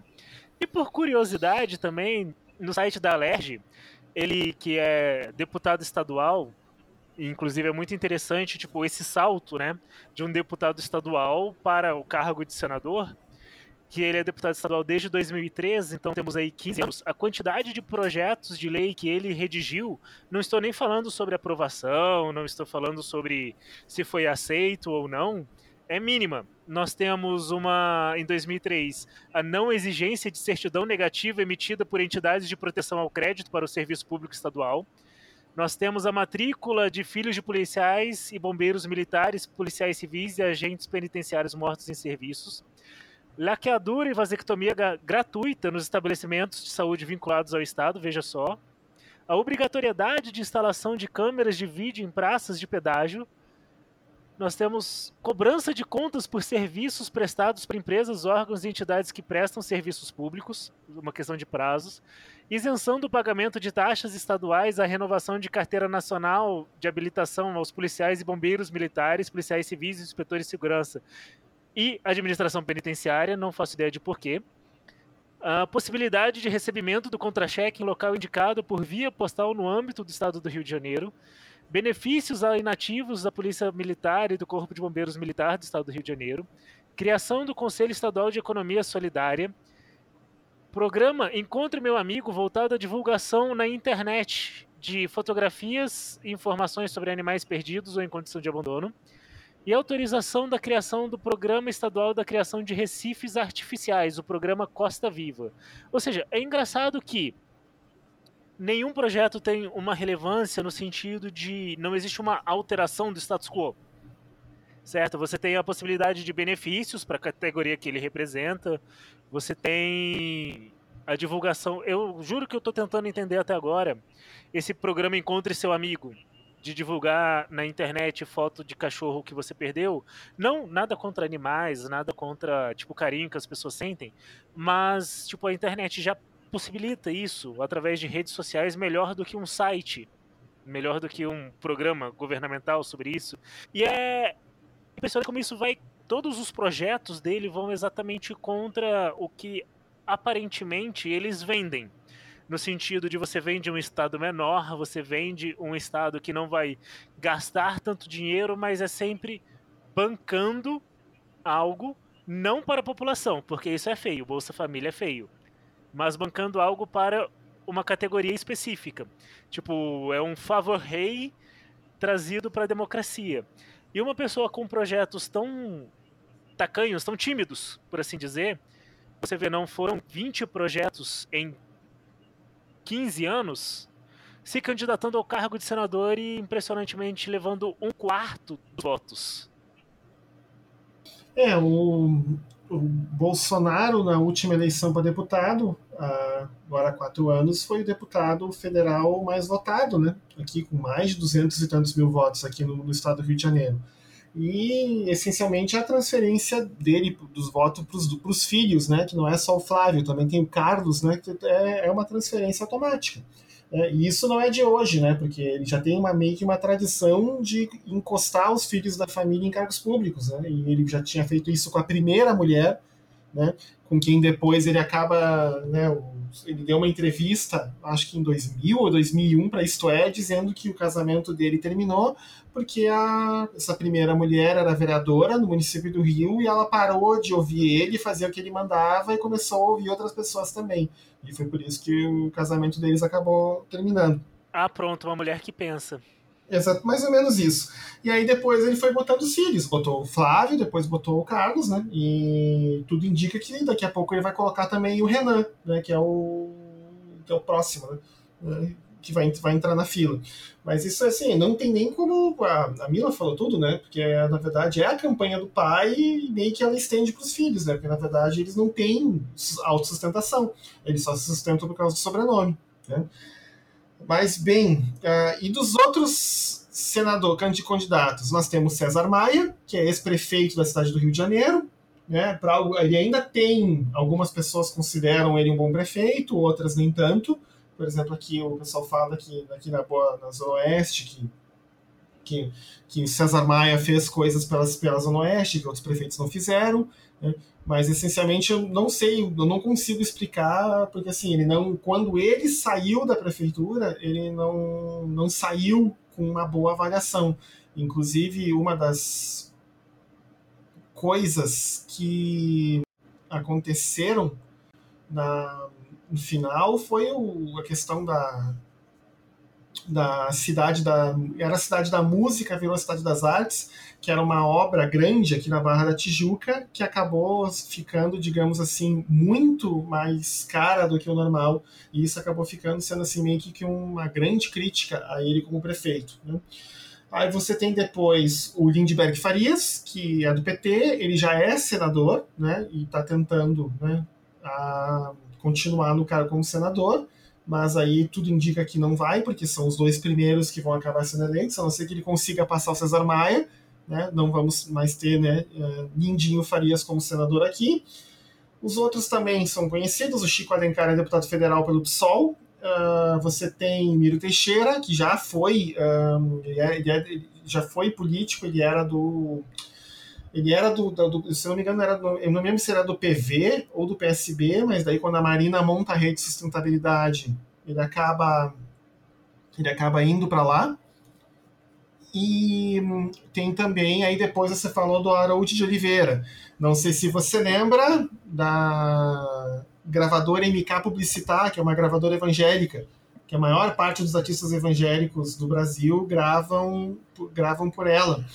Uh, então, a. Sim, Harold... o Harold era. O do... É o dono ainda ou era? É, na verdade, assim, MK é o nome das filhas, né? Da Marina e da Karina de Oliveira. Sim, mas é ele que. Meu né? Deus, eu não sabia disso. É, então, então, então, então, então, ele assim, é uma celebridade gospel. É, então, assim, eles são ligados tradicionalmente à comunidade evangélica da Zona Sul é onde, se não me engano, é onde eles ainda congregam, e o, eles também são donos de uma rádio, né? É, FM, aqui no, no estado do Rio. Né? Que novidade, político e, envolvido com rádio, né? É, então, né, nada de novo embaixo do sol, né? E assim, então a, a, a, a o Harold de Oliveira é bem conhecido no meio evangélico, também por, por causa da, tanto da, da personalidade, como também pelo, por causa da, da atuação da gravadora. Né? Embora, assim, a MK, tá, assim, agora, desde aí do, do, do estouro evangélico, né, a MK meio que perdeu um pouco de mercado, porque alguns artistas né, da MK foram para outras gravadoras, como, por exemplo, a Sony Music Gospel, a, a Som, Som Livre. Que mudou de nome, agora é Você Adora, o nome da gravadora, né? Não é mais uh, Som Livre Gospel, né? E algumas outras, né, que também acabaram abrindo as suas próprias, próprias gravadoras, né? A MK foi pioneira, etc, etc, mas, por exemplo, eles perderam alguns artistas de peso, como Aline Barros, Cassiane, etc, etc, etc, né? Então, Haroldo de Oliveira, aqui no Rio, ele é bem conhecido. Não é, um, não é, um, assim, não é uma coisa? Ele foi, durante muito tempo, ele foi secretário de trânsito quando César Maia era prefeito, então também não é um, uma pessoa né, uma pessoa assim que caiu de paraquedas do nada. É, deixa eu só aproveitar, você tinha comentado do César Maia, é, me deu uma dúvida aqui, e aí eu depois acabei confirmando que o César Maia ele não era do Democratas, né? Ele foi eleito prefeito pelo PTB. Isso. Né? Eles, eles todos são originários lá da, da, da, turma que andava junto com, com o Brizola, aí eles começaram meio que quebrar prato com o Brizola e cada um foi seguindo seu caminho, né? Mas todo mundo se origina dali. Cara, o Pastor Everaldo com é... 7% para mim é é muito, não é muito. Eu não consigo vê-lo depois das eleições de 2014 com qualquer intenção de votos que não seja da própria família. pois é, é eu acho que isso só reforça aquilo que a gente estava falando anteriormente, é, essa questão da associação mesmo a, da religião a, ao poder político. É lamentável e a gente percebe essas pessoas se valendo desse discurso com fins puramente eleitoreiros, né, com fins de poder e inclusive assim, em relação, eu queria fazer esse comentário em relação a ao Harold falando sobre a MK Publicitar. É, eu lembro que na época em que a MK começou a, a decair, por esses motivos que o Cedric já, já abordou, é, em, em outras, né, com outros artistas também evangélicos, a gente começou a vir é, surgindo muitas críticas do tipo eles estão eles estão caindo porque Deus está punindo, porque Deus está, enfim, dando o que eles merecem. Inclusive, uma cantora de de uma banda que o João Alexandre carinhosamente chama de Distantes do Trono, ele, ela foi convidada pela Marina de Oliveira, né, a filha do candidato Haroldo Oliveira, para gravar na MK. Isso já faz muitos anos. E ela, a, essa, essa cantora do Distantes do Trono, gente, num passado muito sombrio da minha vida, ela foi minha professora, enfim. E ela contou isso na sala de aula. Ela contou que ela foi convidada, né, para um almoço para discutir a possibilidade de, de associação aí, né, de trabalho, coisas assim. E segundo as palavras dessa minha antiga professora, ela após almoçar, ela foi ao banheiro, vomitou tudo e ela interpretou aquilo como o espírito dizendo a ela que daquele almoço ela não levaria nem mesmo a comida. E, e claro, isso significaria que ela jamais fecharia acordo com essas pessoas. E a partir disso, houve uma, um burburinho grande dizendo que isso era uma punição divina e que eles iam começar a, a sofrer as consequências, sei lá, de algum pecado oculto, alguma coisa assim. Gente, gostaria de reafirmar que eu não concordo com. Não, não estou dizendo que eu concordo com isso, ok? Estou dizendo apenas, estou fazendo meramente uma fofoca aqui. É... Momento é. Chico Gospel do podcast. Pois é, Chico Ósio. E aí eu achei. Aonde fomos parar? Eu achei muito interessante que alguns anos após esse, esse, essa questão, esse momento aí do almoço vomitado, é, esses mesmos artistas se associaram a empresas não cristãs, né? Vamos dizer assim. E aí, assim, eu não sei que tipo de comida que eles levaram, de que tipo de almoço que eles tiveram. Mas acredito que deve ter sido, assim, financeiramente muito proveitoso. Ah, não, com certeza, com certeza, sem sombra de dúvidas, foi estrogonofe. Porque, cara, se tem uma coisa que se faz em igreja é estrogonofe. Com batata estrogonofe palha. não é fácil de com batata palha. Eu não sei por que essa fixação com estrogonofe. Se fosse fácil de fazer ou se fosse barato, beleza, mas não é tão fácil, não é tão barato assim. Mas voltando aqui, puxando um pouco de volta, nós temos então a dobradinha que tem sido apontada pelos setores de esquerda, né? Em terceiro, quarto lugar, entre o Lindbergh e o Chico Alencar. Inclusive, isso tem dado muito problema, né? Uh, o João Willis foi criticado publicamente por apoiar a dobradinha com Lindbergh, ao invés de apoiar a outra candidata do PSOL, que ela também não aparece nas pesquisas, é, ela não pontua né, nas pesquisas. E eu queria saber de vocês, assim, a opinião de vocês. Existe esperança na esquerda, já que na igreja aparentemente não? Olha, o PT do Rio de Janeiro só tem que dizer algo assim, sem comentários. Né? O PT andou de braços dados com Sérgio Cabral, andou de braços dados com Eduardo Paes, enquanto foi conveniente. Né? E, então, e eles não é, simplesmente acham que agora podem andar é, sozinhos, mas o PT do Rio de Janeiro não tem muita expressão, não. Na verdade, o que acontece? Né? Boa parte do quadro de deputados né, que era o forte do PT do Rio de Janeiro foram para o PSOL, né? especialmente Marcelo Freixo né, e o próprio Chico Alencar. Né, e depois, ainda mais adiante, o PT perdeu o Alessandro Molon para a rede, que agora já saiu da rede, ele está no PSB, e perdeu também Carlos Mink, né, que já foi ministro do Meio Ambiente, que ficou um tempo sem partido e agora também está no PSB. Né. Então, o PT aqui no Rio de Janeiro ele perdeu muita expressividade.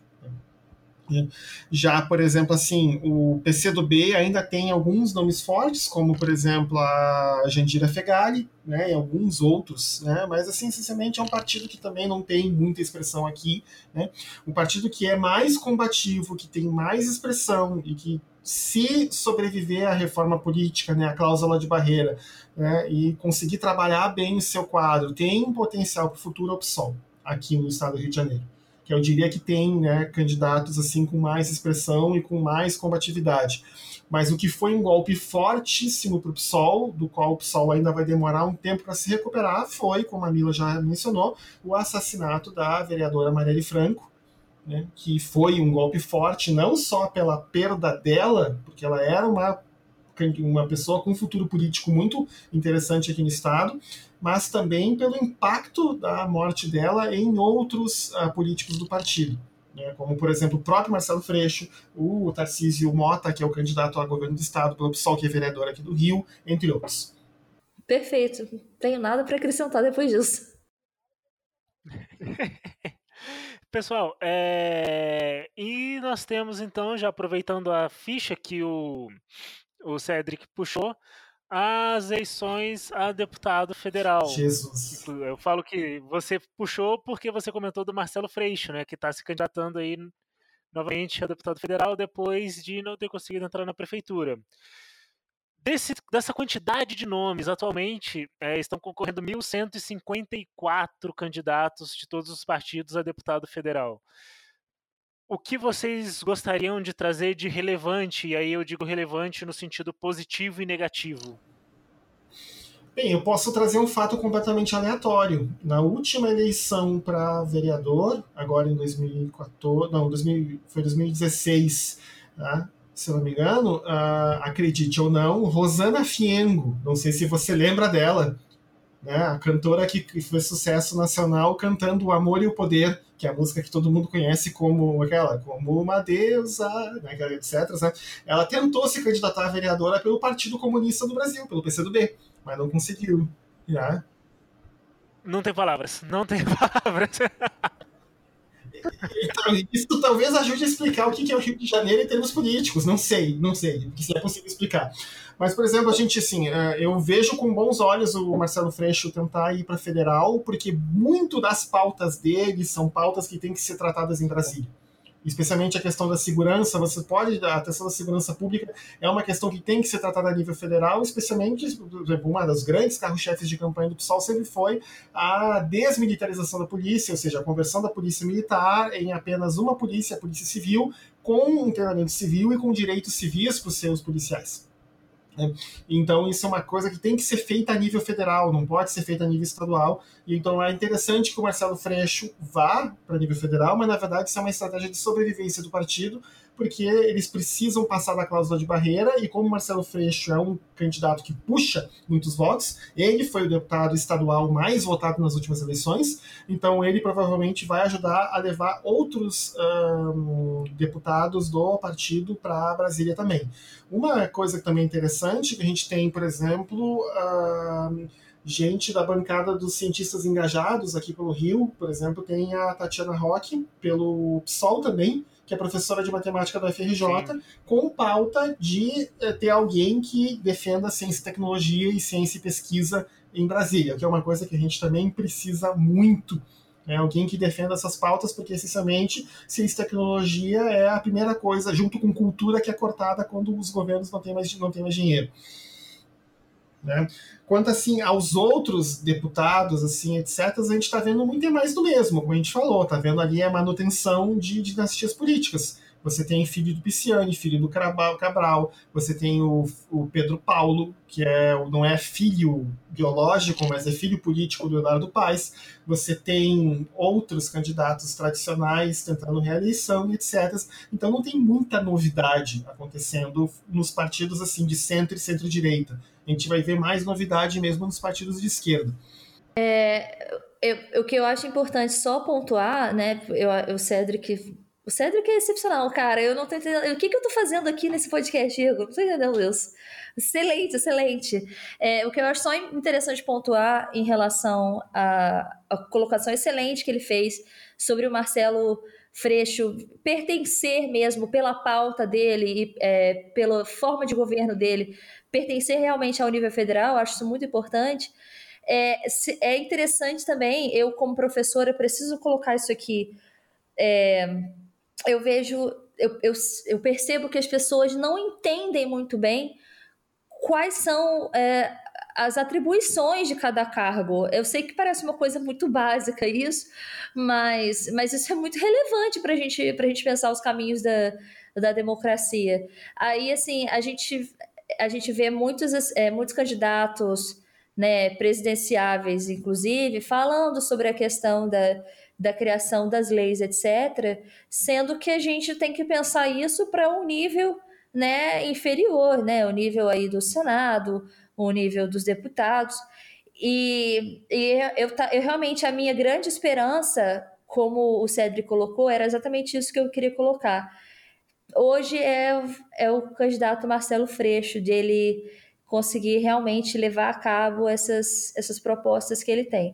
É claro que, obviamente, a gente sabe que é, a gente tem, existe uma intencionalidade aí de sobrevivência, né? Como o Cedric colocou já, mas acredito que o Rio de Janeiro, o nosso estado, se beneficiaria muito caso ele consiga aprovação né, dessas propostas que ele tem. Eu acho importante para o ouvinte pesquisar um pouco sobre as atribuições de cada cargo e, enfim, compreender melhor a importância de discutir esses nomes. Já caminhando para o final, então, eu gostaria de saber de vocês, como moradores do estado do Rio de Janeiro, o que vocês acham que seria interessante para o eleitor carioca, para o eleitor fluminense, na verdade, né? Procurar em relação ao candidato quais são os pontos que o Estado mais precisa de uma atuação e mais precisa, já fugindo um pouco do ah, precisa de segurança, de saúde, de educação, não, tipo, isso são pautas gerais que são necessárias em qualquer mandato, em qualquer estado, em qualquer ponto. Mas eu gostaria de saber de vocês assim, especificidades, em sentido de o que qual deve ser a, uma das maiores preocupações que talvez tenha sido deixada muito de lado pelas campanhas nos últimos anos, nas últimas eleições como um todo? Bem, uma questão seria um projeto de Estado. Por exemplo, tá? o Estado do Rio de Janeiro depende muito da indústria petroquímica. Então, se o petróleo está indo bem, o Estado está indo bem. Se o petróleo está indo mal, como a gente falou no início do, do episódio, é, tá, nós estamos na, na pindaíba. É, então, assim, a gente teria que ter uma diversificação do nosso parque industrial de modo a ter outro tipo de indústria, para a gente não ficar tão dependente dos sabores da, né, do líquido preto. Né? Até porque, uh, não custa dizer, né, o petróleo é um combustível do passado. Nós estamos progressivamente abandonando o petróleo como fonte de combustível para outras fontes energéticas. A União Europeia está, digamos assim, liderando isso, usando uh, outras fontes de energia, como por exemplo energia eólica, energia solar e também energia a partir do movimento das ondas. Né? E nós estamos ficando, como sempre, para trás nessa corrida. Né? E o, se a gente continuar achando que é o petróleo que vai salvar o Rio de Janeiro, não vai ser porque daqui a pouco, com o fim ou com a diminuição drástica de carros a gasolina e caminhões a diesel, é, o que vai acontecer é que a demanda de petróleo no mundo vai cair muito, vai ficar só a demanda mesmo para uso químico, para a produção de tudo que você pode imaginar, né? desde medicamentos a fertilizantes a roupas, passando por tudo que envolva plástico. Mas essa demanda é, é bem menor do que a atual, que inclui né, o uso dos meios de transporte uh, individual ou de dupla, né? Então teria que ter um projeto de Estado em relação a isso. Né? Qual é o Estado que o Rio de Janeiro quer ser para não depender do petróleo para sempre? Uma outra questão importante que não está se falando muito são as contas públicas do Estado. O Estado do Rio de Janeiro é um Estado, não é o mais endividado mas está entre os estados com maior endividamento em relação à sua própria receita. Eu não me lembro se aí está é 180% ou 190%, agora eu não me lembro do número de cabeça. Há um ponto tal que o Estado teve que fazer um acordo com a União para fazer uma renegociação da dívida, é, para tentar ajustar as suas contas, e esse acordo tem um custo muito caro para o Estado, porque ele envolve, inclusive, a privatização da Companhia de Água e Esgoto do Estado, a SEDAI. Né? Que é uma companhia que, acredite ou não, é uma companhia que não é deficitária, é uma companhia que dá lucro, mas o governo federal exigiu como contrapartida para renegociar a dívida do governo do estado a essa questão da, da, privatização da SEDAI. E se isso não servir, daqui a pouco outras estatais vão ser privatizadas, daqui a pouco vão dizer que não pode mais sustentar o ERG, que não pode mais sustentar o ENF, que não pode mais sustentar o ESO, que não pode mais sustentar as escolas técnicas, e aí a gente já sabe aonde que isso vai parar. E eu não tenho visto muito assunto em relação a isso, em relação às contas públicas do Estado e o que, que esses candidatos vão fazer para lidar com isso. É, eu, eu concordo plenamente com o Cedric. Eu acho que a gente, como, como moradores do Estado do Rio de Janeiro, a gente precisa pensar no histórico do Estado do Rio de Janeiro. O que, que diferencia o Estado do Rio de Janeiro em suas necessidades dos outros estados, porque aí a gente vai realmente é, evitar o, o que o Igor falou em relação ao discurso pronto. A gente precisa de saúde, de educação é, e segurança, mas por quê? E por que que no caso do Rio de Janeiro a gente vê é, esse, essa defasagem tão é, potencializada em relação a outros estados? tem algum aspecto que está diferente sobre o nosso Estado. A gente precisa realmente pensar é, nessas alternativas, como o Cedric falou. A gente é dependente de uma área apenas para desenvolvimento. É isso que nos diferencia. E isso é o que levou uh, o Estado ao caos. A gente não tem mais esse dinheiro. Então, de que forma que a gente pode é, pensar numa alternativa para isso? Acho que o caminho para o eleitor que mora no estado do Rio é pensar exatamente é, no diferencial do Rio de Janeiro. E, infelizmente, o diferencial negativo. Né? A gente precisa pensar nos nossos déficits como Estado. E realmente tem pouca gente falando sobre esse assunto. A gente precisa falar sobre as contas. E eu, como professora, não posso deixar de falar né, sobre a educação. É, os índices do IDEB são alarmantes, são os piores, são os piores né, do, do Brasil inteiro.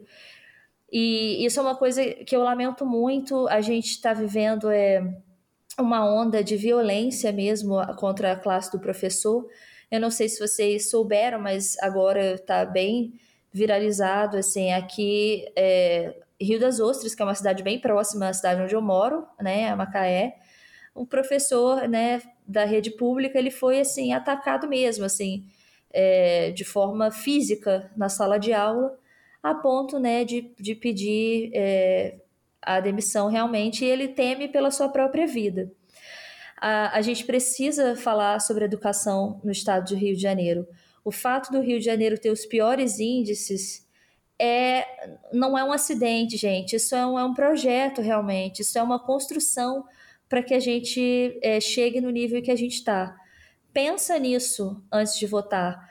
É, procura um candidato que fala sobre isso abertamente e que faça e que tenha propostas reais, que não apenas apresente os problemas e fale que isso é falta de Deus, que Deus vai guiá-los até a solução.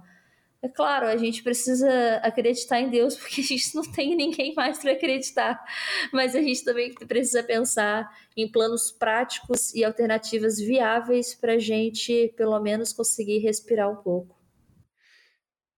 Perfeito. Alguém quer acrescentar alguma coisa? Eu gostaria de indicar, a Mila comentou sobre educação agora, o Teolabcast que o Cedric gravou com o Leandro. Se puder falar um pouquinho sobre o programa e aí já se despedir, acrescentar alguma coisa, Cedric, depois a Mila complementa? Nós gravamos, acho que são, dá para falar de dois episódios que foram gravados na sequência. Nós gravamos um episódio que a gente analisou a pauta de todos os presidenciáveis para ciência e tecnologia. E logo depois, o episódio seguinte, que foi o último que saiu, que é o 18, a gente gravou com o Leandro Begossi, que é o editor de conteúdo da Nova Escola, e a gente falou sobre educação e sobre assim, as coisas os bons exemplos que têm ocorrido no país, o que, que precisa melhorar, falamos um pouco sobre escola sem partido e algumas outras questões. E tá, ficou uma conversa bem legal, como disse o, o próprio Léo, pela qualidade do entrevistado. O Leandro é sensacional e ele respondeu, a gente deu umas eu dei umas cutucadas nele algumas perguntas e ele respondeu assim com uma maestria que eu fiquei assim muito muito muito feliz de ver ele ele dando as respostas que ele deu. Uma outra questão, assim, né, que eu até tinha falado, né, antes da gravação começar, né, que em relação à eleição para governador aqui do Rio, infelizmente, é corram para as colinas, porque é, Eduardo Paes, Romário e Garotinho, e eu não tenho comentários a fazer que não, ah, digamos assim, não me façam querer, digamos assim, ah, como eu posso dizer, aumentar os níveis de etanol, de álcool no, meu sangue a, a, a, níveis perigosos. Então, assim, eu não tenho muito o que dizer em relação a isso, porque a gente realmente, aqui para governador, a coisa está muito complicada. Mas, ô Cedric, você queria o quê? Votar na Márcia Tiburi? Olha, assim, eu não quero ser desrespeitoso com, com a Márcia, porque assim, a Márcia ela tem uh, uma, uma, produção intelectual, ela tem alguns livros interessantes, só que eu acho que ela não tem perfil para para a questão da, da candidatura de, a, aqui a, a, governador. E ela ter, ter meio que chamado o Ciro para fazer uma campanha luta de capoeira com Haddad pelo Twitter. Ah, olha, olha, aquilo ali não, não, não, não, não pegou bem. Não pegou bem aquilo ali, não citando Thiago Paiva, melhores momentos da humanidade. Ah, não, se, não sei se chega nesse ponto, né? Mas assim, eu tenho respeito pela Márcia, pelo que ela já, já, já fez, pela, ela tentou né, fazer um partido só feminino, que era a partida, né? Mas a, a proposta do partido não foi para frente. É, mas assim, eu tenho respeito por ela, só que eu acho que se o PT não tinha nome e botaram ela, deu a impressão que deu a impressão para as pessoas é que o PT não tinha nome e botou ela. No não tem tu, vai tu mesmo. Então, por que não tentaram fazer uma aliança com o PSOL, ou tentaram fazer uma aliança, é, PC do B, PT e PSOL? Mas o PT tem essa coisa, né, de não querer né, perder o protagonismo nunca, né? Aí isso acaba sempre dando complicação. Uh, é, realmente acho que esse, esse é o grande erro do PT. Eles não querem abandonar o palco. E eu, infelizmente, assim, preciso é, concordar com o Cédric, apesar de eu gostar bastante da Márcia. É, gosto muito de ler as coisas que ela escreve. Tenho as minhas ressalvas, é claro, né? Tem com todos. Mas realmente acho que foi uma escolha muito nociva aí do, do PT. É, eu gosto muito gosto bastante do Tarcísio, mas assim, aquela coisa, né? O, o sonho do esquerdista. o sonho do esquerdista que, que, que, nunca vai virar realidade. A verdade é essa. É, posso fazer meus comentários finais? Fique à vontade. Pode fazer jabá? Pode, o microfone é seu. então, é, para você que está ouvindo, eu quero convidar é, a conhecer o nosso podcast, chama Mulherio, Mulherio Podcast. E, bom, como eu acabei fazendo aqui hoje, apesar de fugir um pouco da proposta do, do podcast hoje, é, lá no Mulherio a gente pensa bastante sobre é, pautas políticas mesmo, a gente repensa muito pautas de gênero, a gente é, reflete bastante sobre é, assuntos que hoje são tão demonizados pela, pela população cristã do Brasil. É, eu, eu tento trazer um olhar cristão é, e assim mais próximo com, uh, com o lado humano da coisa né? Vamos tentar repensar esses temas que, inclusive, influenciam muito o eleitor na hora né, de, sua, de sua escolha e do seu candidato. Vamos repensar esses, esses temas sem preconceito e sem é, simplesmente estar.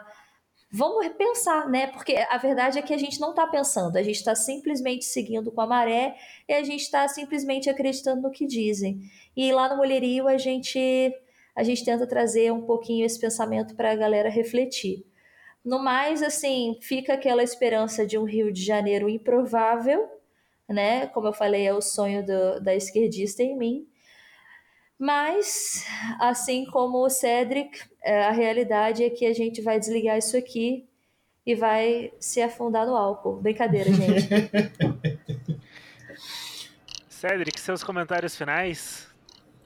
Não, assim, eu. Primeiro, Mila, prazer em conhecer. Já tinha. Eu acompanho vocês do, do Mulherio pelo Twitter, alguma coisa que vocês escrevem, né? E o. Prazer todo meu. Não, é assim, eu, é, é bem legal ver a, a gente. Ah, não tem ninguém falando desse assunto, vamos lá, a gente arregaça as mangas, a gente mesmo fala, a gente mesmo discute. Ótimo, acho, eu gosto muito dessa abordagem. Foi assim que eu e o Léo montamos o Telabcast. Disse, não, a gente tem que começar a falar, então vamos botar para frente.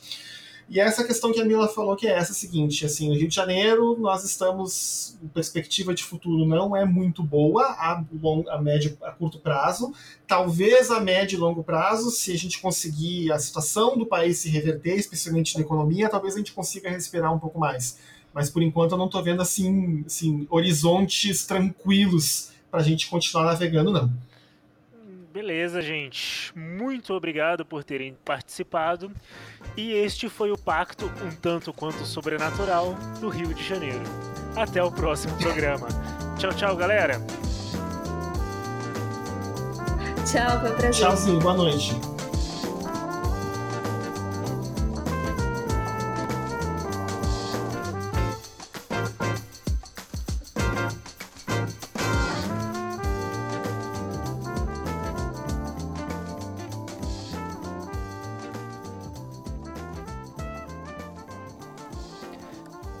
Olá a você que ouviu o Pacto até este momento. Muito obrigado por ter ouvido o programa. Se você conhece alguém ou você mesmo quer falar sobre as eleições ao legislativo no seu estado, entre em contato conosco. Você pode nos encontrar no Twitter e no Facebook.